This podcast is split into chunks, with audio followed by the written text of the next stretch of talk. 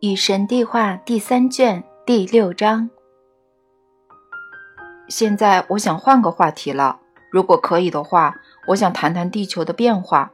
但是在此之前，我有句话想说。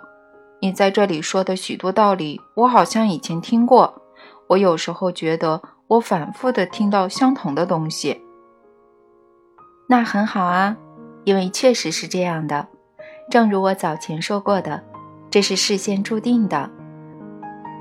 本书包含的信息就像弹簧，在收缩的时候，它本身变成许多圈圈，一个圈叠着一个圈，看上去确实是不断在转圈。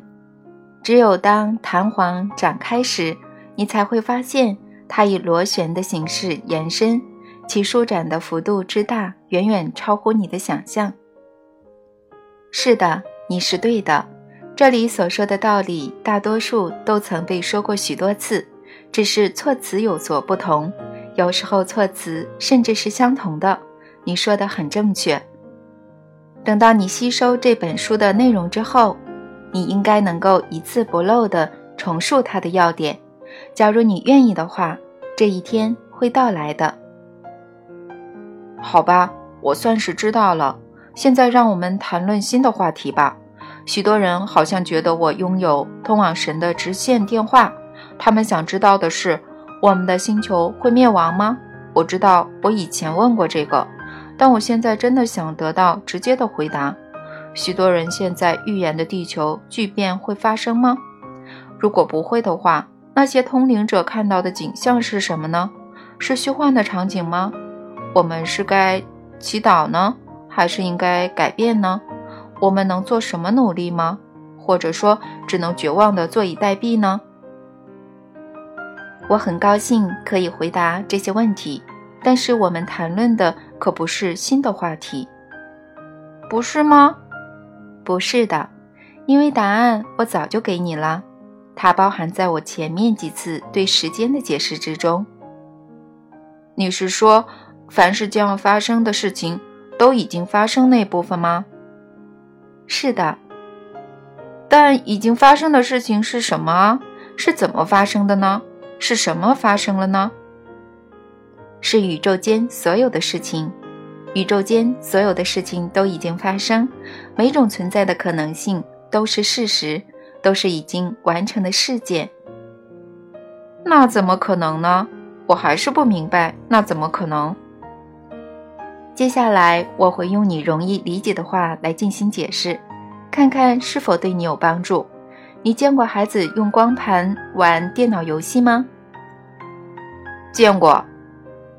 你不觉得奇怪吗？对孩子用操纵杆做出的每个动作，电脑是怎么懂得做出反应的呢？是的，我确实对这个很好奇。关键就是光盘。电脑知道如何回应孩子做出的每个动作，因为每个可能的动作及其合适的回应都已经被放在光盘里了。太神奇了，简直有点超现实。每个结果以及造成每个结果的操纵动作都已经被程序编进光盘里。你觉得这很神奇吗？其实不算了，这只是技术而已。如果视频游戏的技术就让你觉得很厉害，那你应该看看宇宙的技术再说。请把宇宙之轮当作电脑光盘，所有结局都已经存在，宇宙只是等着看你这次选择的是什么。当游戏结束时，无论你是赢是输，或是输赢未定，宇宙将会说：“想再玩一次吗？”你的电脑光盘不会在意你是输还是赢，你无法伤害他的感情，他只是向你提供再玩一次的机会。所有结局已经存在，而你惊艳到哪个结局，完全取决于你做出的选择。这么说，神无非就是一张电脑光盘了。其实我不会这么说，但在这整套对话录中。我不断地用各种比喻来讲解道理，以便每个人都能够理解。所以我觉得你把神说成光盘是个很好的比喻。从许多方面来说，生活就像一张光盘，各种各样的可能性都是存在的，而且都已经发生。你可以从中挑选一种你想要经验的可能性，这跟你那个关于地球巨变的问题有直接的关系。许多通灵者说地球将会发生巨变，他们的描述是准确的。他们打开了通往未来的窗户，看到了未来。问题在于，他们看到的是哪个未来呢？那就像光盘里的游戏结束，并非只有一种。在某种结局里，地球将会毁灭；在别的结局里，它不会毁灭。实际上，所有结局都已经发生。别忘了，时间。我知道，我知道，时间并不存在。对的。所以呢？所以一切事情是同时发生的。你又说对了。所有已经发生、正在发生。和将要发生的事情，现在全都存在，就像电脑游戏里的所有动作都存在于光盘里面那样。所以，如果你认为通灵者预言的那些末日场景变成真的会很好玩，你可以把所有心血倾注在那上面，你可以让那种场景在你面前发生。如果你认为你想要经验另一种实在，那么把你的心血倾注给他，你将能够。把这种结果吸引到你身边。总之，你就是不肯告诉我地球会不会发生巨变，对吧？我还等你来告诉我呢。这取决于你们的思维、话语和行动。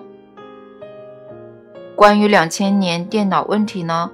有些人说，我们现在所谓的千年虫病毒将会使社会和经济陷入，嗯，极大的混乱，是真的吗？你觉得呢？你们的选择呢？你认为你们跟这个问题毫无关系吗？我告诉你吧，那么想是不对的。你真的不肯告诉我们这个问题会造成什么后果吗？我来这里不是为了预测你们的未来，我也不会那么做。我能够告诉你的就这么多。如果你们不小心，你们确实会去往你们正在去的地方。因此，如果你们不喜欢前面的道路，那么改变方向吧。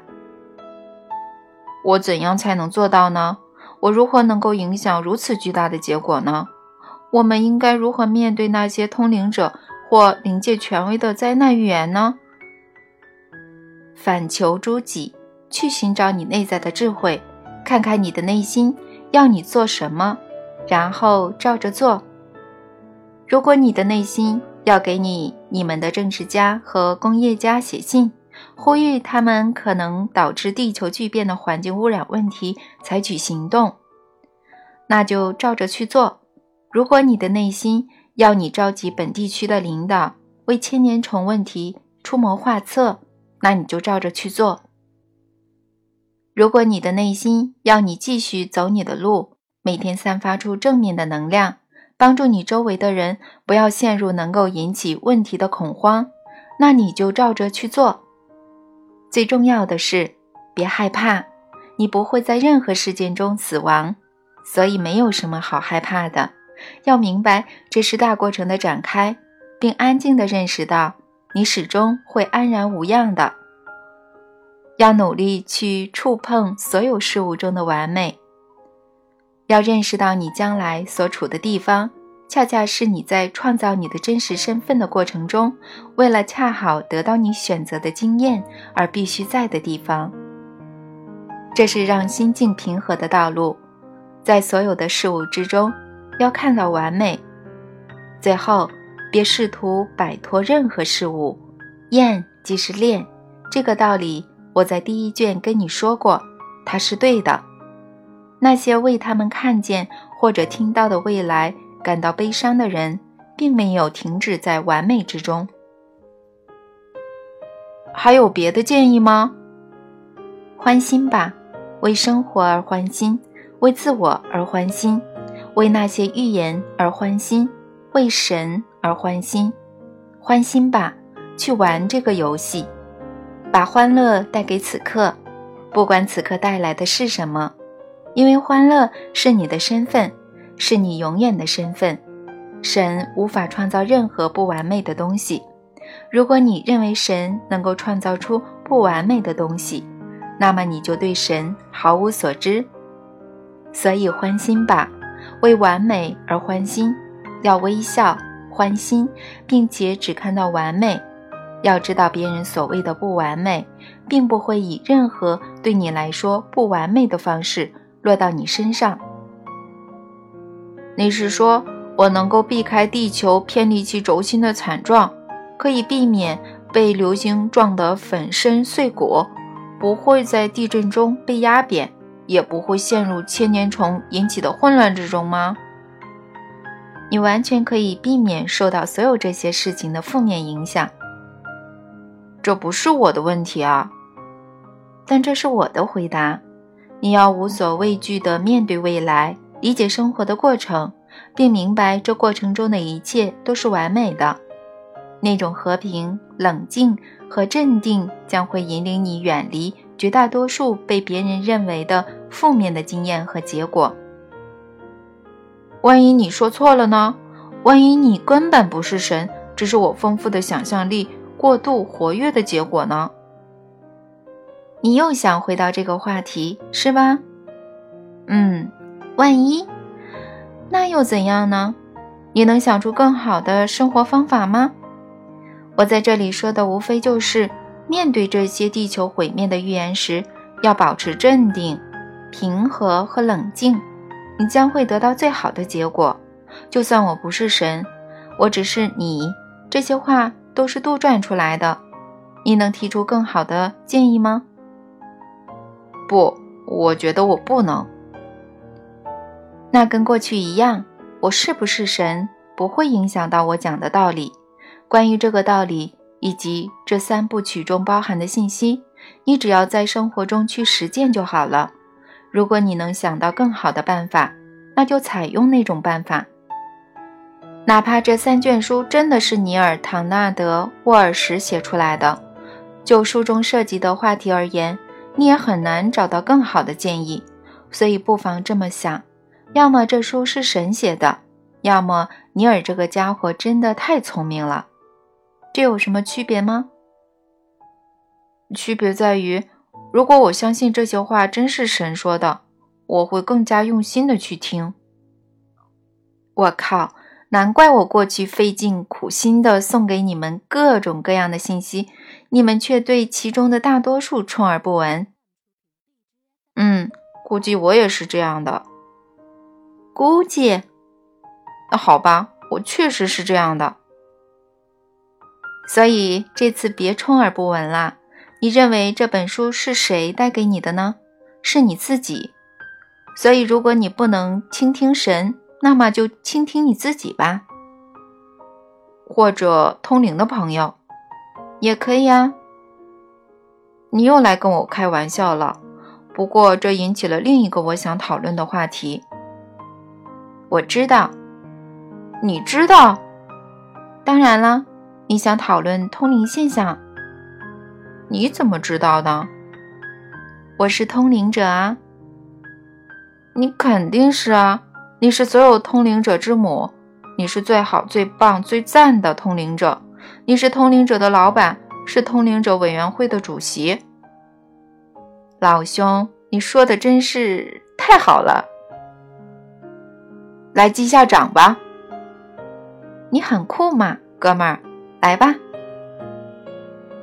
我想了解的是，通灵能力是什么呢？你们全部人都有所谓的通灵能力，它其实就是第六感。你们所有人对事物都有第六感。通灵能力这种本领，无非就是走出你们有限的经验，迈进更为开阔的视野。你觉得你个人能够感受到的东西是很有限的，能够认识的东西也有限。通灵能力就是让你去感受更多，认识更多。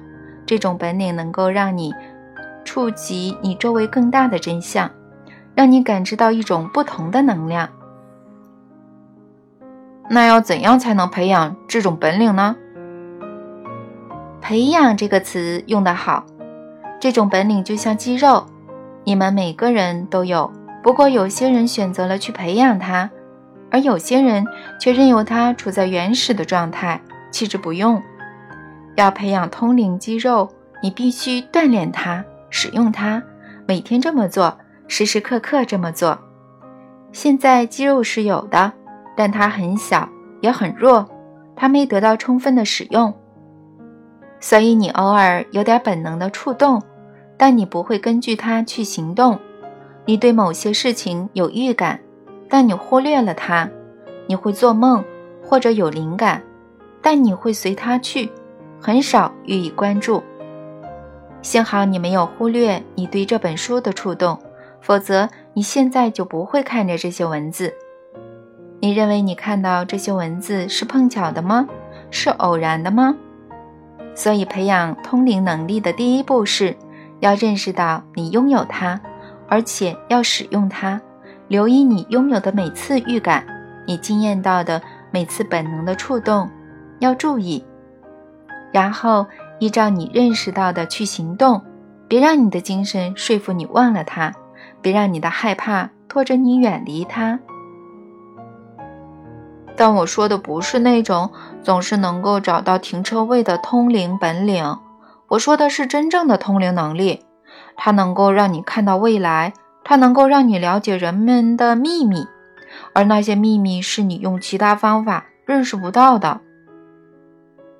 我说的就是这种啊，这种通灵能力的原理是什么呢？我应该听信那些拥有它的人吗？如果有个通灵者预测了我的未来，我是否能改变它呢？或者我的未来是不容易改变呢？有些通灵者能在刚看到你的时候就说出许多关于你的事，这是怎么做到的呢？如果……等等。你已经提了四个问题了，别着急，一个一个来吧。好的，通灵能力的原理是什么呢？通灵现象有三个规则，它们可以让你理解通灵能力的原理。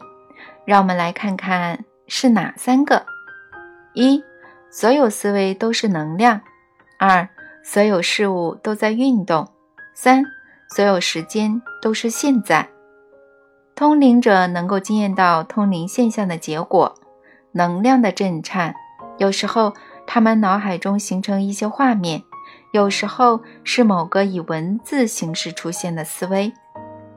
通灵者对这些能量的感受变得很敏锐。刚开始的时候，这可能不容易做到，因为这些能量非常轻盈、非常多变、非常微妙，就像夏夜最轻柔的和风。你可能感觉到它吹拂过你的头发，但也可能感觉不到。就像远方最轻微的声音，你觉得你听到了，但是无法确定。就像你的眼角余光必见的最暗淡的火光，你肯定它就在那里，但是呢，当你转过头去，它却已消失，无影无踪。它真的存在过吗？这是初级通灵者总是追问的问题，成熟的通灵者从来不问，因为提出这个问题会把答案赶跑。提出问题需要精神的参与，通灵者最不想做的事情就是让精神来掺和。本能并不寄居在精神之中，要成为通灵者，你必须抛弃你的精神，因为本能居住的地方是灵台，是灵魂。本能是灵魂的耳朵，唯有灵魂这种工具，其敏锐程度才足以捕捉生活最微弱的震颤，感受这些能量，觉察这些能量波，并解读它们。你拥有的感官是六种，不是五种，它们分别是嗅觉、味觉、触觉、视觉、听觉和知觉。以下就是通灵能力的原理。每当你拥有某个思维，它会发出能量，它就是能量。通灵者的灵魂捕捉到这种能量，真正的通灵者不会停下来解释它，而可能只是随即说出那种能量带来了什么感觉。这就是通灵者能够说出你正在想什么的原理。你有过的每一种感受都寄居在你的灵魂之中，你的灵魂是你所有感受的总和，它是储藏库。有些感受哪怕已经被你放在那里好多年，真正开放的通灵者也能在此时此地感受到它们。这是因为，总而言之，时间这种东西是不存在的，所以通灵者能够说出你的过去。明天也是不存在的，所有事情就在此刻发生。每个事件发出一道能量波，在宇宙的感官底片留下无法磨灭的图案。在通灵者的视线或者感受中，明天的图案仿佛此时正在发生，实际上也是如此。所以，通灵者能够预卜未来。从生理方面而言，这是怎么做到的呢？也许。在本身实际上并不知情的情况下，由于注意力高度集中，通灵者将他本人的亚分子组成部分散发出去。你可以管这个部分叫做思维。反正他的思维极快地冲向太空，以足够快的速度穿过足够远的距离，于是能够回过头来，从远方看见你尚未惊艳到的现在。这是亚分子时光旅行，可以这么说。真的是亚分子时光旅行啊！喂，你再这样大惊小怪，我就不说了。别别这样，我不闹了，我向你保证。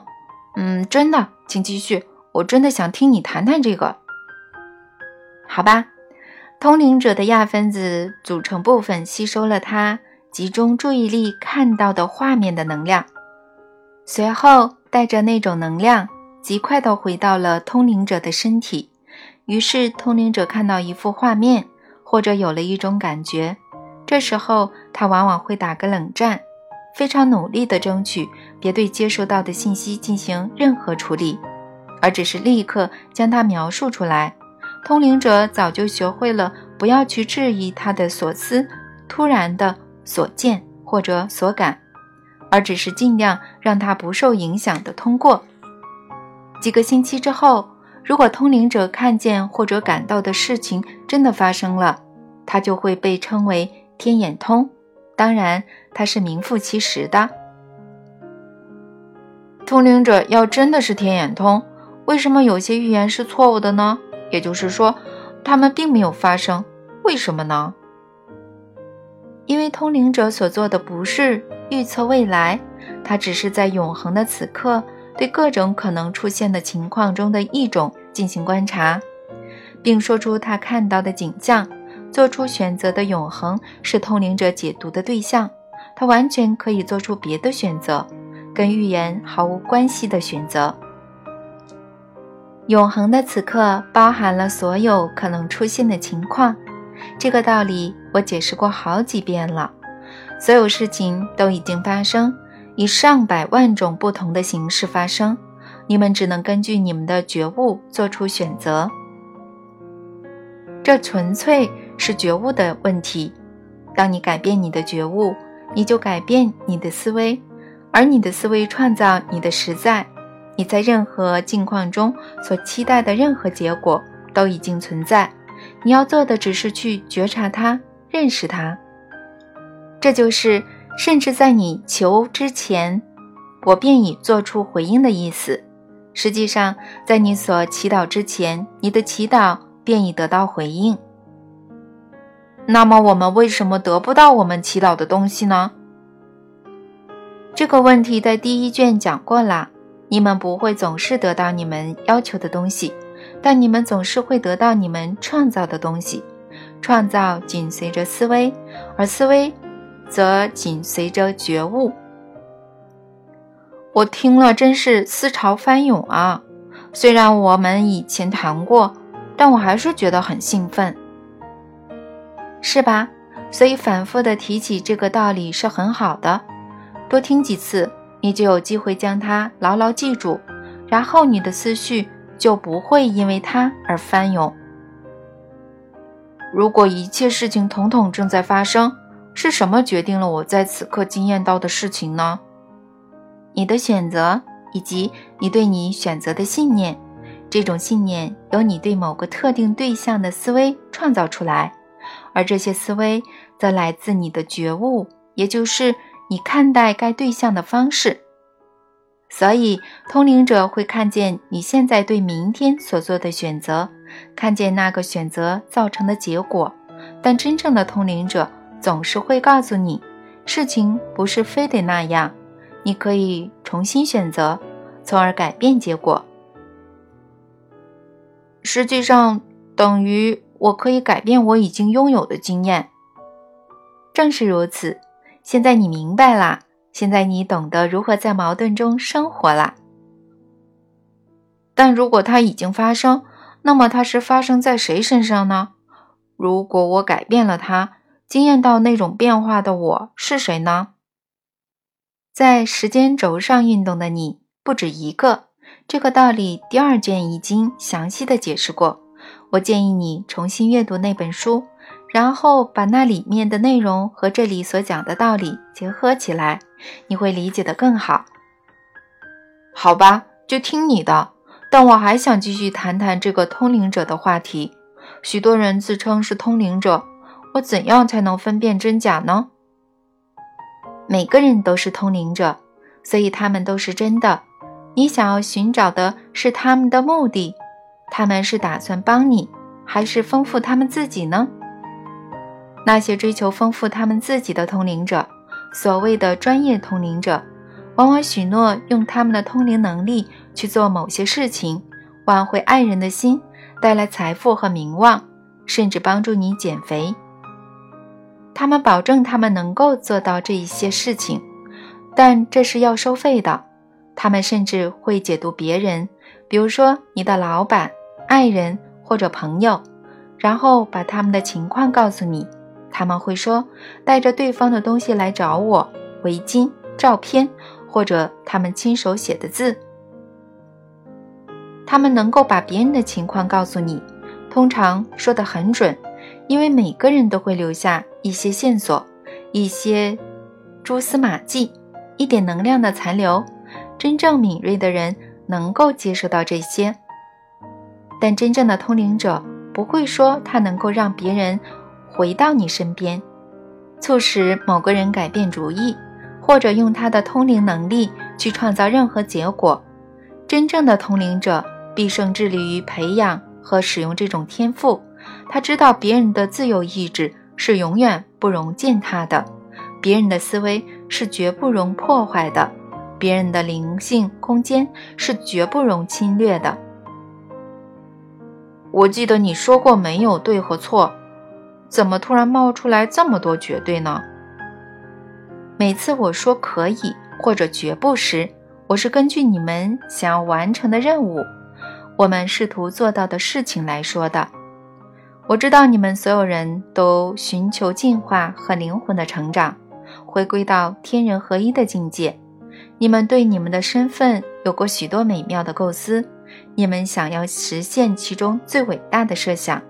成为最美好的自己，你们每个人有这样的追求，人类整体也有这样的追求。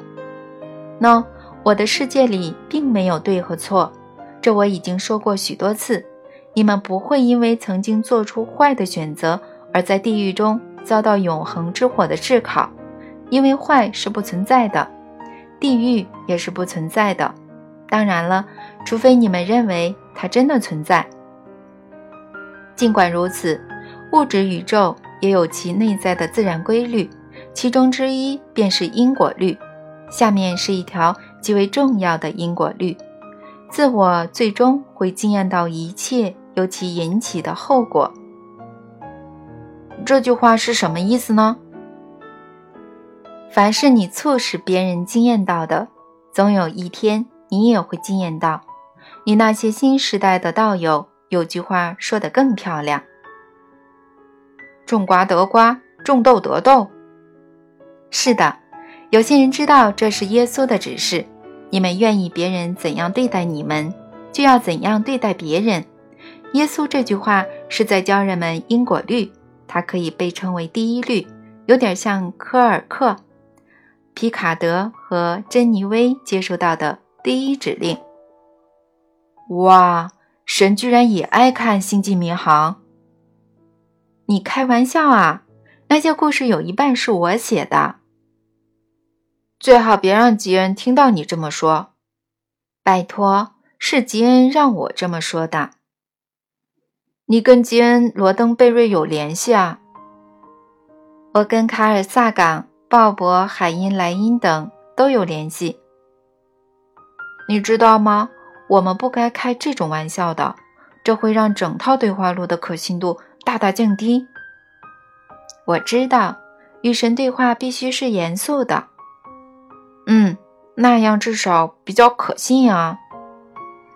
我在这里提起吉恩、卡尔和鲍勃就不可信了。回头我要告诉他们。好了，回到如何分辨通灵者是真是假的问题。真正的通灵者认识并执行第一指示。所以呢，如果你去求真正的通灵者替你挽回爱人的心，或者拿着别人的手帕、信件去求他解读这个人的灵气，他将会告诉你：“对不起。”这我不做，我绝不干预、妨碍或者踏足别人所走的道路。我绝不以任何方式影响、诱导或者左右他们的选择。我不会向你透露任何人的隐私或者个人秘密。如果有人说能够为你提供这些服务，那个人肯定是你们所说的神棍。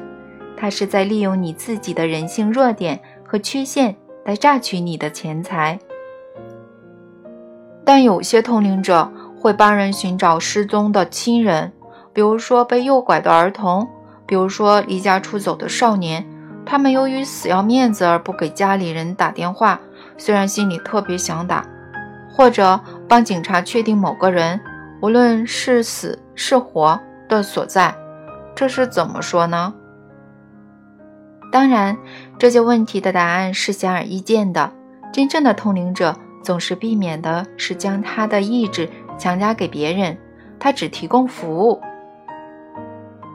经通灵者联系死去的人是没问题的吧？我们可以试图接触那些先走的人吗？你为什么要这样做呢？看看他们是否有些话要告诉我们，要对我们说。如果阴世的人有事情想让你知道，他们会有办法让你知道的。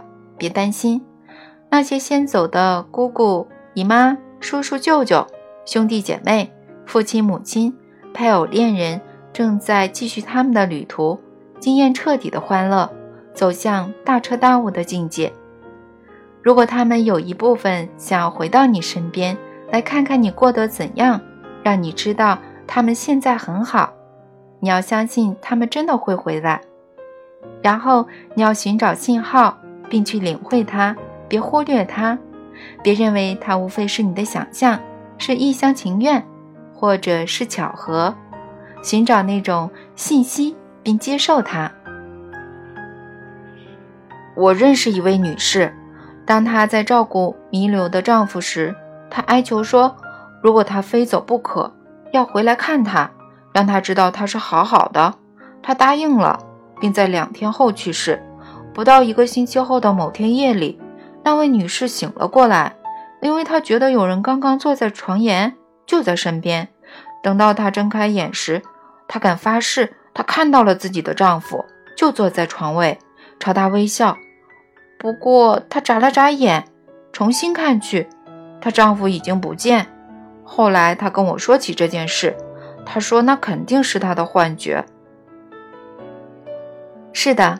这种情况很常见，你们接收到各种信号，明显的、无可辩驳的信号，然而你们却忽略它们，或者将它们贬为你自己的精神对你耍的花招。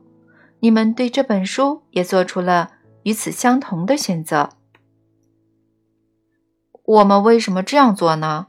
我们总是想要某样东西，比如说这三部曲包含的智慧，等到得到之后。却拒绝相信它，为什么呢？因为你们怀疑神的能力。你们就像多马，非得看到、摸到、碰到才肯相信。然而，你们渴望认识的东西是不能被看到、摸到和碰到的，它属于另一个领域，那个领域尚未对你们开放，你们尚未做好准备。但是你们也别苦恼，当学生准备好的时候，老师就会出现。让我们回到原来的问题吧。那么，你的意思是说，我们不该去找通灵者？或者灵媒跟那些在阴世的人取得联系，是吗？我并没有说你们应该或者不应该做任何事情，我只是不知道那样做有什么意义。好吧，那么假如你有某些话想对死者说，而不是想从死者那里听到某些话呢？你居然认为你说的话他们会听不到？你们若是想起那些生活在所谓的阴世的生灵，哪怕只是不经意间想起，他们的意识就会飞到你身边。你们若是想起或者怀念某个你们所谓的死者，那人的精魂将会清楚地知道，这种交流不必借助某种灵媒，爱是最好的灵媒。但是双向的交流呢？灵媒对双向的交流有帮助吧？这种交流可能存在吗？或者只是无稽之谈呢？这种交流危险吗？你问的是和鬼魂的交流。是的，这种交流是存在的。它危险吗？实际上，如果你害怕的话，凡事都是危险的。你会创造出你害怕的东西。然而，宇宙间其实没有可怕的事情。你爱的人不曾远离你，他们与你的距离。就在一念之间，而且当你需要他们时，他们将会在你身边，随时解答你的困惑，安慰你，给你建议。如果你特别想知道某个你爱的人是不是过得好，他们将会给你发送信号，发来信息，让你知道他们一切都好。你甚至不必召唤他们，因为要是察觉到你的气场有哪怕最轻微的紊乱。或者不安，那些在今生爱过你的灵魂就会贴近你，靠近你，向你飞来。他们在新的世界学到的道理之一是，他们随时可以向他们爱的人提供帮助和安慰。如果你真的向他们敞开心扉，你将会感受到他们令你安心的存在。有些人对天发誓说。他们看到死去的亲人出现在房间里，看来这些故事是真的。绝大多数是真的。人们能够闻到他们爱的人的香水，或者古龙水，或者嗅到他们抽过的雪茄的味道，或者隐约听见他们从前喜欢哼唱的歌曲，或者他们的私人物品会突然不知道从哪里冒出来，手帕、钱包、袖扣。或者首饰会莫名其妙地出现在椅子、坐垫或者旧杂志堆下面被找到，原来在那里。有时当你怀念某个人，为其死亡感到伤心时，这个人的照片会突然出现在你眼前。这些事情不是碰巧发生的，这些事情并不是偶然在恰当的时候恰好发生。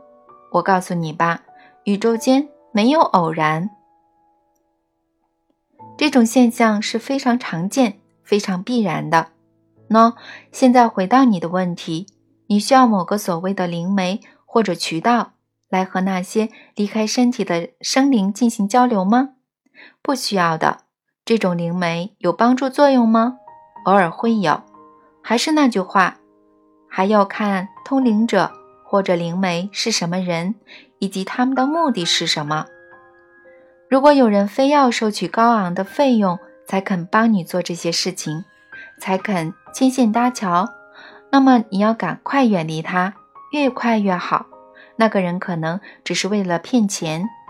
如果你与灵界接触的需要或者其愿望遭到利用，有些人可能会诱骗你接连几个星期、几个月，甚至几年，反复的去找他们，那是不足为奇的事情。有的人就像那些亡灵，只想提供帮助，他们本身并不想得到回馈，但为了维持他们的事业，他们必须得到一些回报。如果有这样的通灵者或者灵媒同意帮助你，请你尽量反过来帮助他们，别因为他们极其慷慨大方就占他们便宜。不要少给报酬，或者根本不给，而是能给多少就给多少。有些人是真正为这个世界服务的，他们真心的想分享智慧和知识、洞察力和理解力、关怀和同情，去找到这些人，供奉这些人，慷慨的供奉他们，向他们致以最高的敬意，向他们奉上最多的供物。因为这些人是光明使者，